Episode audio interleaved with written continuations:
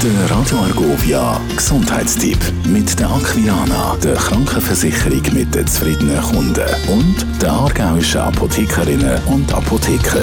Zu Gast bei mir der Dr. Theo Vöckli, stellvertretend hier für die Aargauer Apothekerinnen und Apotheker. Arthrose ist unser heutiges Thema. Was versteht man genau darunter? Ja, auch wieder so etwas, wo ich langsam darunter leide. Darum auch der interessante Gesundheitstipp. Es ist eine Gelenkerkrankung, eine Erkrankung vom Gelenknorpel, wo der Gelenknorpel sich abnützt und nachher Knochen auf Knochen ist und das rippt. Und da kann man sich gut vorstellen, dass das nachher weh macht. Wie äußert sich denn so eine Arthrose? Ja, Schmerz Schmerzen, Steifheit von den Gelenken und vor allem Anlaufschmerzen. Also wenn man aufsteht, dann äh, hat man hure Mühe und dann irgendwann wird es ein bisschen besser im Verlauf des Tages. Gibt es eine Personengruppe, die besonders betroffen ist? Ja, vier von fünf Menschen über 75 Jahre äh, und vor allem Männer haben Arthrose.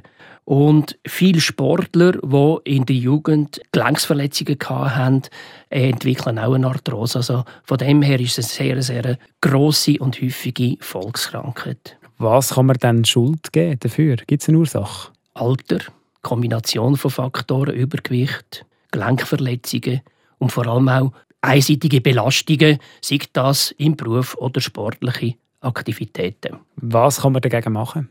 Schonung, gezielte Bewegungen, Übergewicht reduzieren, Schmerzlinderung und allenfalls Erhaltung von der Knorpelstruktur. Gibt es denn auch Medikamente, die nützen? Ja, es gibt Medikamente, die nützen, die sogenannten nicht steroidalen Entzündungshemmer, aber keine Wirkung ohne Nebenwirkung. Man soll sicher mal mit, zuerst mit lokalen Mitteln, äh, Schlee, Pflaster, Wirkstoffpflaster und so weiter probieren. Vielleicht auch pflanzliche Sachen. Walwurz ist hier ganz sicher ein Thema. Der Gesundheitstipp mit der Aquilana, der Krankenversicherung mit den zufriedenen Kunden und der aargauischen Apothekerinnen und Apotheker. Radio.